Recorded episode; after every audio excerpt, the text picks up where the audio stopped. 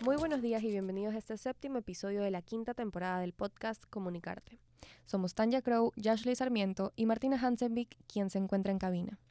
El día de hoy tenemos a un invitado muy especial quien nos compartirá sus conocimientos sobre los medios digitales. Él es Diego Tenorio, exalumno de la Facultad de Comunicación en la UES. Y con él conversaremos cómo encontrar tu voz en los medios digitales. Diego, qué gusto tenerte en este episodio. Gracias por aceptar la invitación y bienvenido a Comunicarte.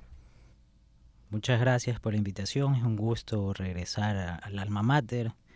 Está súper cambiada la universidad. Me encanta todo lo que han hecho y bueno, pues eh, démosle. Conozcamos un poco más a Diego. Él es licenciado en Periodismo Internacional, graduado en la Universidad Espíritu Santo UES. Participó en un seminario de podium deportivo en periodismo, producción y marketing. Ha trabajado como asistente de marca, planificador digital de estrategias de medios, especialista digital y fue speaker en la primera edición de Guayaquil Creativo Digital. Qué impresionante introducción. Se nota que su trayectoria laboral es obra de sus grandes esfuerzos y dedicación. Sin duda un ejemplo a seguir. Diego, sabemos que una parte fundamental para conectar con el público es analizar y encontrar el tono y voz de la marca. Por eso quisiéramos que nos cuentes cuál debería ser el proceso correcto para identificar la voz de una marca y qué tanto se puede llegar a transmitir con ella. Eh, a ver, en, el tema de hablar de una marca, eh, principalmente vamos a depender eh, mucho sobre la marca. No es de que te van a poner una camisa de fuerza, sino de que a lo que le interesa a la marca es encontrar estos, hablando de creadores de contenido, básicamente. Pueden llamarse influencers, celebrity, microinfluencers, como los quieren llamar, pero vamos a llamarlos creadores de contenido. Lo que va a buscar la marca es aquellos creadores de contenido que estén más afín a sus intereses, o sea, los que estén mucho más apegados y su público, el público que sigue a este creador del contenido, sea el mismo público el que la marca quiere llegar. De esa manera tú puedes identificar la voz de la marca. Eh, existen creadores de contenido que van muy afín a ciertas marcas, entonces no es muy complicado para aquellas marcas encontrar este creador de contenido. Pero hay ciertas marcas que quieren trabajar con creadores de contenido, pero sí les dan ciertos lineamientos para que no salgan, no, no se desvíen mucho sobre los intereses de la marca o los principios de la misma. Claro, es evidente que son factores esenciales para lograr hacer crecer a una marca. Em, y hablando de crecimiento de marca, se habla mucho acerca de pautas publicitarias. Lo importante es que son para obtener mejores resultados y mayor alcance. Mi pregunta es, ¿se puede llegar a obtener los mismos resultados pero de forma orgánica? es decir, subiendo contenido sin invertir en estas pautas?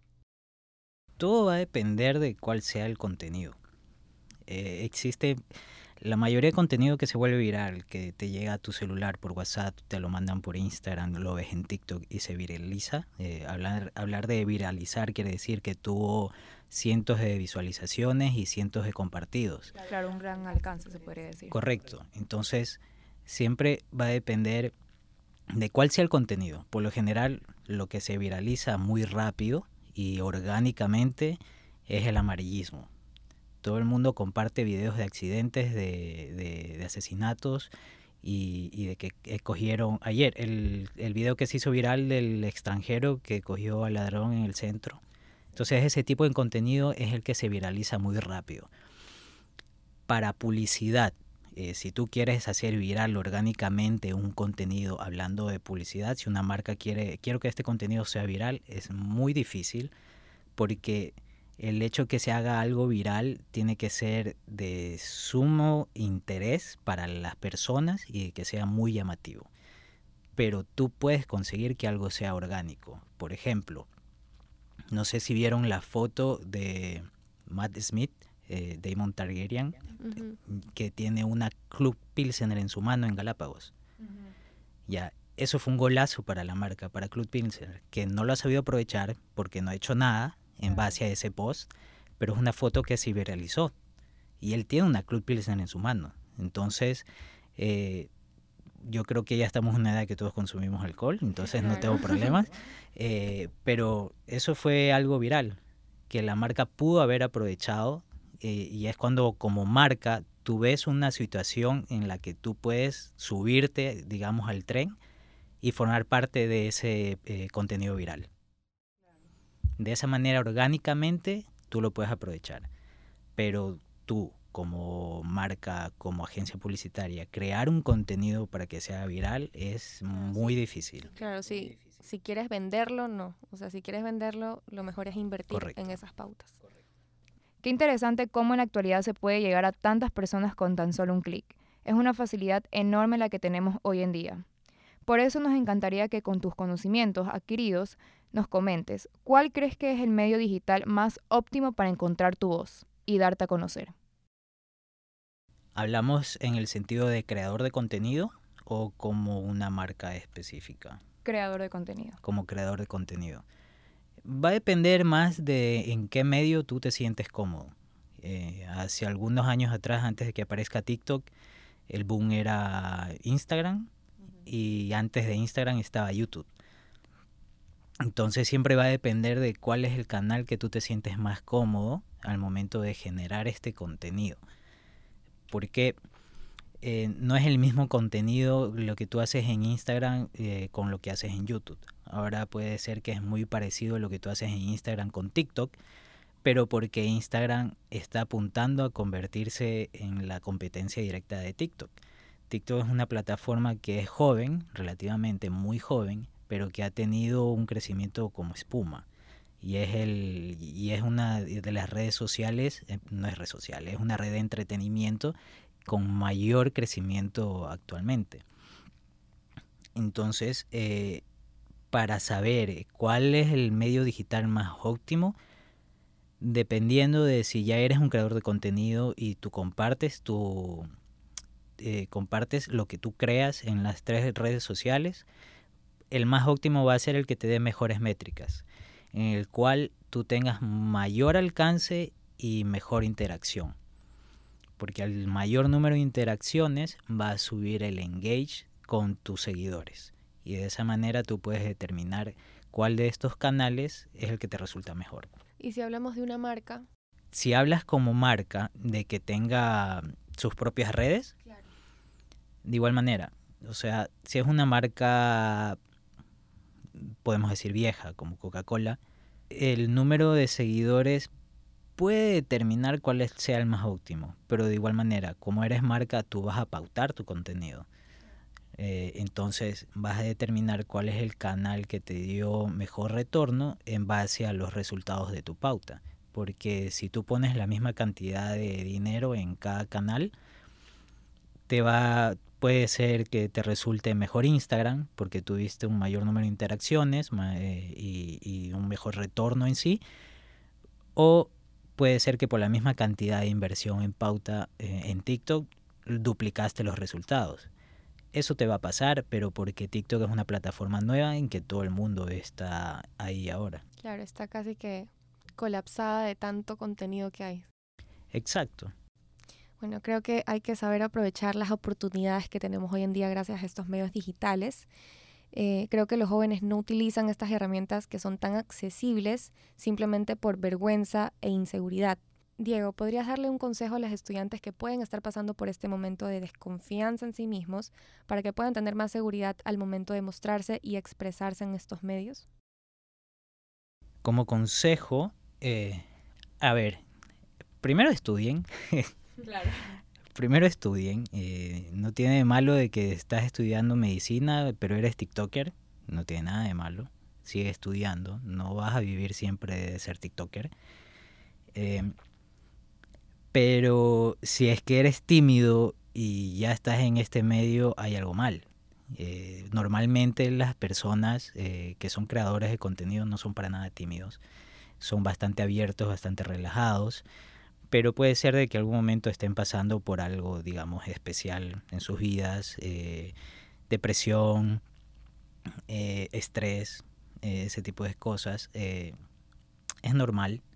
lo ideal es tomarte un tiempo, pues, o sea, no un tiempo tan largo, un tiempo corto, como que descansando de, la conectividad. Todos necesitamos desconectarnos en algún momento, por más difícil que parezca.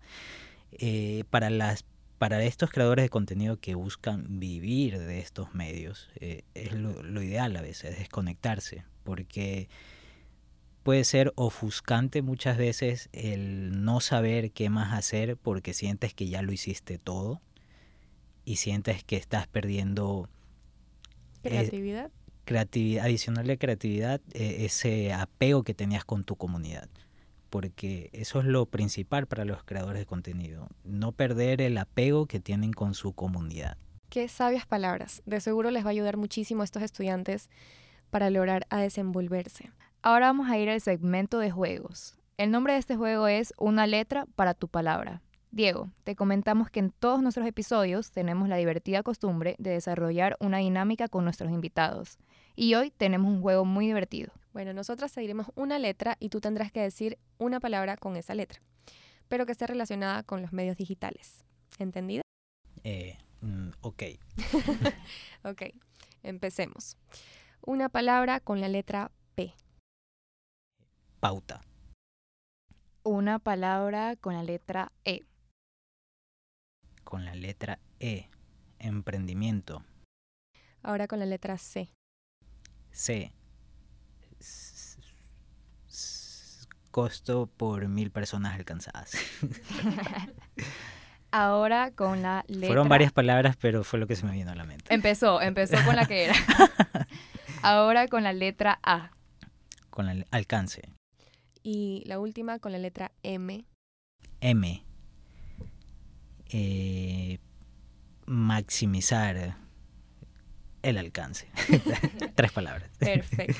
Fin del juego. Listo. Muchísimas gracias por tu participación y por enseñarnos esas nuevas palabras. Ha llegado el momento final de esta entrevista con Diego Tenorio. Estamos realmente agradecidas contigo por haber sido parte de este podcast y por compartir tus enseñanzas y consejos en este espacio. Esperamos que también hayas disfrutado esta experiencia y seguro nuestros oyentes aprovecharán las recomendaciones que nos han compartido. Eh, bueno, muchas gracias por la invitación. Ha sido un gusto compartir. Eh, bueno, dicen que sé mucho de este tema, pero siento que me falta aún mucho por aprender. Es un tema muy amplio que no está escrito en piedra pero gracias, gracias por la invitación. Ha sido un gusto compartir con ustedes y espero de, de haber llenado las expectativas que tenían. Muchísimas gracias. Espero volver pronto, cuando gusten o bueno, cuando sea. Muchas gracias a ti y estamos también agradecidas con nuestros oyentes por acompañarnos una vez más en este podcast tan especial. Esperamos que hayan disfrutado de este episodio. No se olviden de seguirnos en nuestras redes sociales, en Instagram como arroba comunicarte-podcast. Para que estén pendientes de nuestro contenido y no se pierdan de ningún detalle de nuestros próximos episodios. Hasta la próxima. Y esto fue Comunicarte.